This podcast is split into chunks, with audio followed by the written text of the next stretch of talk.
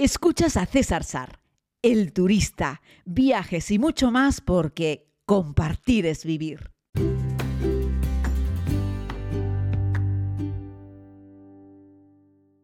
Muy buenos días a todos y a todas, querida comunidad. Hoy no me van a escuchar tan bien. A lo largo de los próximos días, mm, en fin, la calidad de audio va a estar limitada porque me he venido a la isla de La Palma con la Federación Española de Montaña y me he dejado el micrófono habitual con el cual les hago este podcast. Así es que de entrada les pido disculpas. Hoy es viernes, Estoy en los Cancajos, en la isla de La Palma, y como les he dicho, me he venido a la cumbre de las montañas. Ese es el título del evento organizado por la Federación Española de Montaña con motivo de su centenario, 100 años, esta Federación Española de Montaña que tiene más de 260 y bueno, casi 270 mil federados, que se dice pronto, y que han elegido La Palma precisamente eh, como un lugar mm, de, eh, referenciado, como un lugar destacado de entre todos los que podían elegir de España, eh, precisamente para intentar echar una mano y colaborar con la recuperación en esta isla. ¿no? Un destino, La Palma, recomendado por la Federación Española de Montaña, pues para que la gente venga aquí a caminar, porque hay un montón de senderos y un montón de actividades al aire libre que se pueden hacer en, este, en esta isla, ¿no? en la isla bonita una de las islas eh, eh, occidentales de, nuestro archipiélago, de Canarias, de las ocho islas que conforman el archipiélago, y a lo largo del día de ayer, del jueves, pues fueron llegando pues, de distintos lugares de la España continental, prácticamente todos, unos en vuelos directos a La Palma, otros haciendo escala en Tenerife o en Gran Canaria, eh, y también personas de la Federación Canaria de Montaña, de diferentes islas. Así es que nada, hoy va a haber un encuentro en el que, bueno, ya se los contaré mañana, en el que harán una declaración y una serie de compromisos que va a asumir la Federación Española de Montaña con la isla de La Palma para promocionar el turismo de naturaleza eh, aventura, aire libre, montaña, senderos, ¿no? En la isla de La Palma. Y la verdad es que es muy interesante, porque yo creo que el, que menos eh, que puede estar escuchando este podcast seguro que les gusta eh, caminar, caminar por, por nuestros senderos, por nuestros caminos, por nuestros bosques, por nuestras montañas, por nuestras costas y la verdad que es muy interesante. Ayer como primera actividad ya con todo el grupo, porque ya les digo, fue todo el mundo llegando a distintas horas, yo llegué aquí a La Palma por la tarde Hicimos una actividad común en los Cancajos, si eso es verdad, cerca de, eh, estamos cerca del aeropuerto, mm, no tan cerca de la ciudad, pero hay un poco de contaminación lumínica, pero fuimos a hacer una observación de estrellas, sabes que aquí en La Palma hay además certificación Starlight y hay un montón de, bueno, un montón, hay bastante gente que hace eh, precisamente explicaciones sobre eso, ¿no? Y bueno, estuvimos con Toño, con, con, Antonio González, creo que es apellida, y estuvo haciendo unas explicaciones súper interesantes. En mi cuenta de Instagram podréis ver algunas fotografías que tomé con el iPhone, ¿vale? Con el iPhone 13, pero algunas fotografías que tomé sobre esa explicación que, daba Antonio a los asistentes a, este, a esta cumbre de las montañas, como se denomina el encuentro, y quedas, como siempre, al menos desde mi punto de vista, boquiabierto, porque eh, descubres que no sabes nada de estrellas o sabes muy poco de estrellas, y la verdad es que fue una charla súper interesante. Llevó también un telescopio que lo instaló allí para intentar ver Em, bueno, no me acuerdo exactamente qué intentábamos ver, pero no lo conseguimos porque había nubes. Teníamos un cielo en el que más o menos un 65% de todo el espacio eh, celeste estaba cubierto por nubes, así es que había que ir buscando huecos para ir haciendo las explicaciones.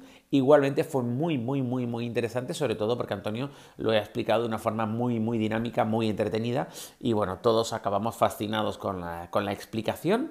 Eh, y nada, y, luego pues eso fue después de cenar. Antes habíamos cenado, estamos aquí en el Hotel Las Olas, en, Los Cancajos.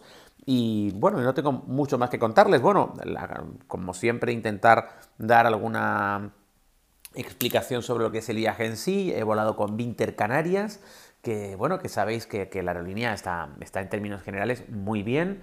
Eh, en vuelos interinsulares son los número uno, los únicos. De hecho, la supuesta competencia no es competencia porque ellos también son los que les comercializan eh, los billetes de avión y en realidad es una filial de, de Vinter prácticamente. Eh, eh, pero bueno, los ATR-72 son el mejor avión de su categoría para ese tipo de vuelos, para estos vuelos cortos de 30 25 minutos, que son los que se operan mayoritariamente aquí en el archipiélago canario. Y la verdad es que Vinter como aerolínea está muy bien. Sabéis que yo en su día eh, hablé del presidente de Vinter, de Rodolfo Núñez, etcétera. pero bueno, eso es casi la parte política de la compañía. No en vano este hombre fue consejero del gobierno de Canarias y fue también eh, presidente de Caja Canarias, por cierto, el único miembro de toda la trama de las Teresitas que no del proceso de corrupción de Playa de las Teresitas, no sé si os acordáis, es que yo antes hacía entrevistas políticas, el único de todos ellos que no terminó con sus huesos en la cárcel, todo el resto de los implicados por eh, la trama de corrupción de Playa de las Teresitas en Tenerife acabaron en prisión. Rodolfo Núñez, el único, no, y además era el presidente de Caja Canarias en aquel momento, quien dio ese polémico eh, préstamo, ¿no? Pero bueno, al margen de esa polémica, con quien es el presidente de la compañía, ya no digo ni director ni tal, eh, la compañía es un reloj, funciona súper bien. Y además me gusta decir que lo mejor que tiene Vinter Canarias son sus empleados, son el equipo de trabajadores que tienen allí, que en términos generales son unos fenómenos. Desde el handling de tierra, que por cierto, los del handling de tierra de Iberia en Madrid deberían aprender del handling de tierra de Vinter en Canarias.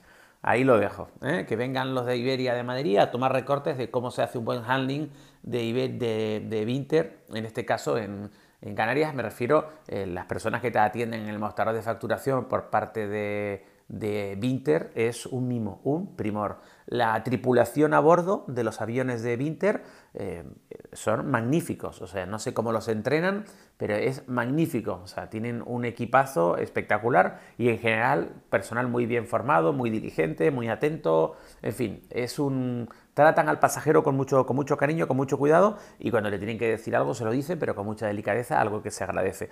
El nivel de puntualidad de Vinter en Canarias no lo sé, pero es altísimo, sobre todo porque, vamos, son los dueños del, los dueños del cotarro, no de la torre de control, pero solo les falta.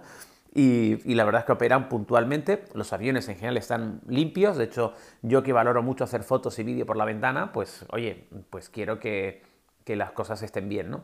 Y luego tienen los aviones para los, para los recorridos de media distancia, cuando ya vuelas de Canarias a Península, que tienen los Embraer, que están súper bien. Esos vuelos a la España continental y los destinos internacionales que tienen eh, ya son más caros, eso todo hay que decirlo. Eh, Vinter no es una aerolínea económica, pero ellos tampoco presumen ni pretenden ser una low cost, así que por lo menos no engañan a nadie. Y siempre te incluyen maleta facturada, aunque ya saben que yo eso pues no, no uso maleta facturada, pero que es muy cómodo saber que en cualquier em, eh, opción vas a tener una maleta facturada y ya, ¿no? Y luego son muy flexibles a los cambios, ¿no? Eh, los Vinter en Canarias son casi como una guagua, como como un bus. Es decir, si no puedes coger uno, coges otro. Si hay en la misma tarifa, pues el mismo precio. Si hay en otra tarifa, pagas un suplemento. Pero luego son súper flexibles, súper, súper flexibles. Comprarte un billete de ida y vuelta de Winter no significa volarlo exactamente a esa hora, puedes volarlo dos horas más tarde. Y tienen, como tienen sobre todo entre las islas principales un montón de afluencia, pues tienes muchísimas opciones de, cambiar los vuelos. ¿no? Y, por eso funcionan. Y por eso la, gente los elige también para volar por aire. ¿no? Así es que bueno, yo no puedo más que darles la felicitación que, voy a decir.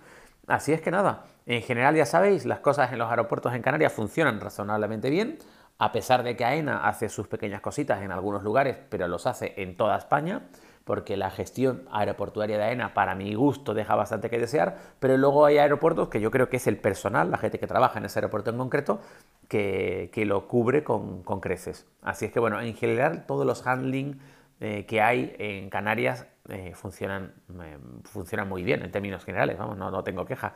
No es ese problema que me encuentro, ya les digo, muchas veces en Madrid o alguna vez también en Barcelona, etcétera.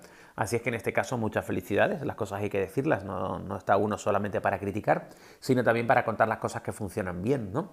Así es que nada, Winter funciona muy bien, nos trajo en hora a la isla de La Palma para participar en esta cumbre de las montañas.